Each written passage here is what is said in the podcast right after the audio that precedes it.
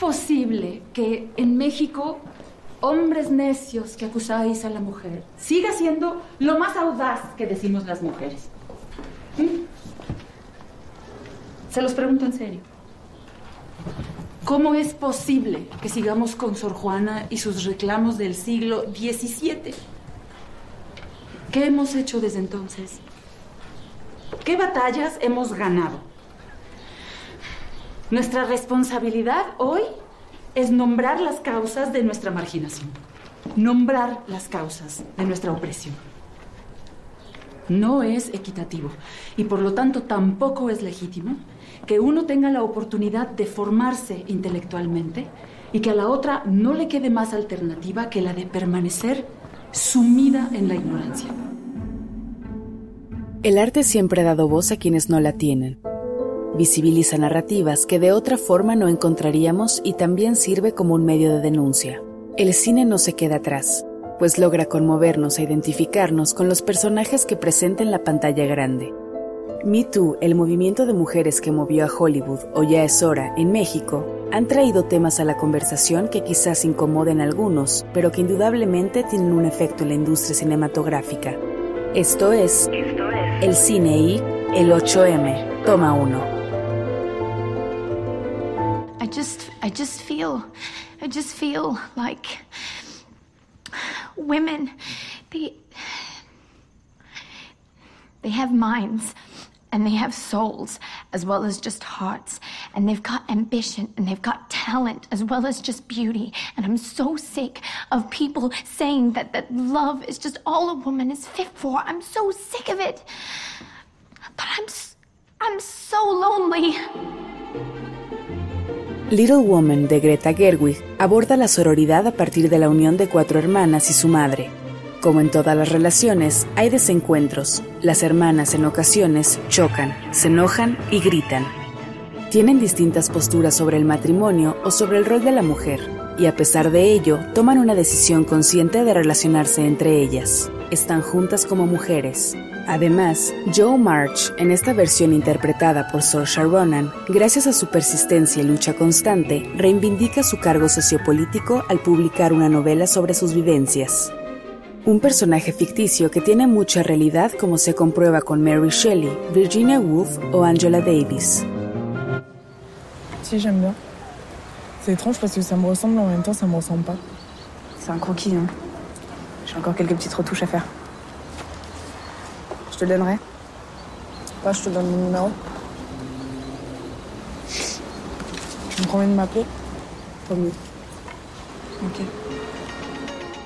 La vida de Adele, basada en la novela gráfica de Julie Merrow, retrata el cambio de paradigma en Adele cuando conoce a Emma, una joven de cabello azul con quien es capaz de conocerse a sí misma y crecer como mujer. La película ha sido aclamada por la crítica y de forma paralela ha causado controversia por las escenas de sexo lésbico. Una vez más demostrando que abrir las puertas a narrativas no heteronormativas invita al diálogo y al cuestionamiento. 8 de marzo, Día de la Mujer. Día para recordar, reconocer y alzar la voz juntas. En los podcasts de Ibero.2 hay espacio para la literatura y la filosofía.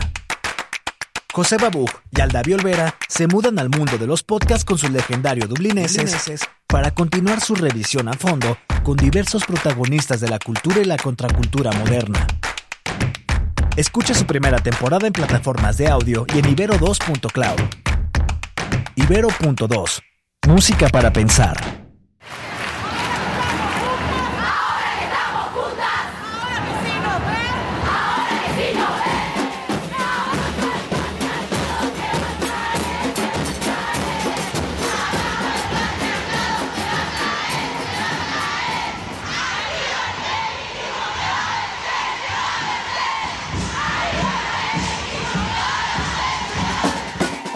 Las calles se inundan de pasos firmes acompañados de tambores.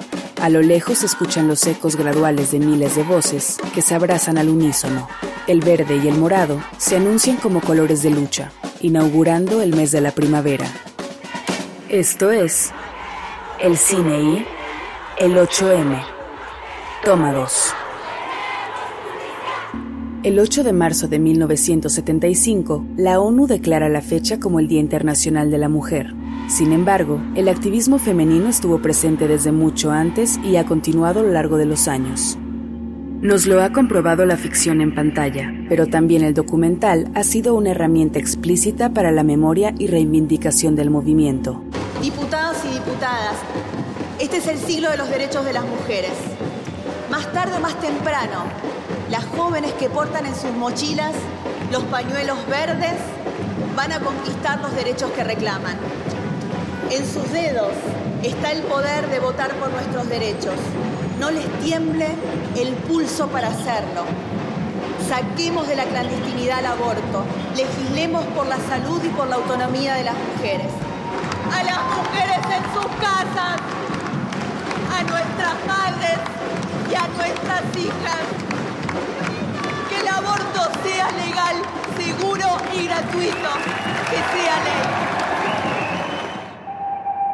Que sea ley es un grito de protesta pero también responde al título del documental de Juan Solanas, que recopila los testimonios de mujeres víctimas del aborto clandestino en Latinoamérica.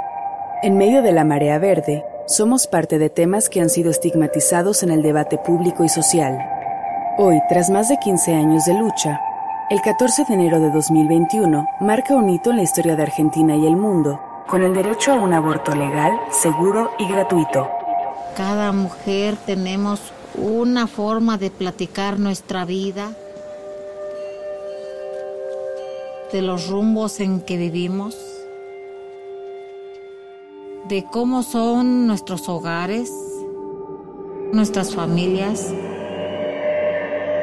Todos los años en el convento de Atotonilco, Guanajuato, Marina, Zoila y Perla se confinan durante una semana con cientos de compañeras. Madres, hijas, abuelas y nietas ponen la interrogante en sus convicciones, el rol que desempeñan y su fortaleza conjunta. Retiro, de Daniela Latorre, no solo nos habla de la complicidad entre mujeres, sino del acto sagrado de cuestionar las propias existencias, poniendo en pausa su cotidianidad. Una historia de cada persona, de cada mujer.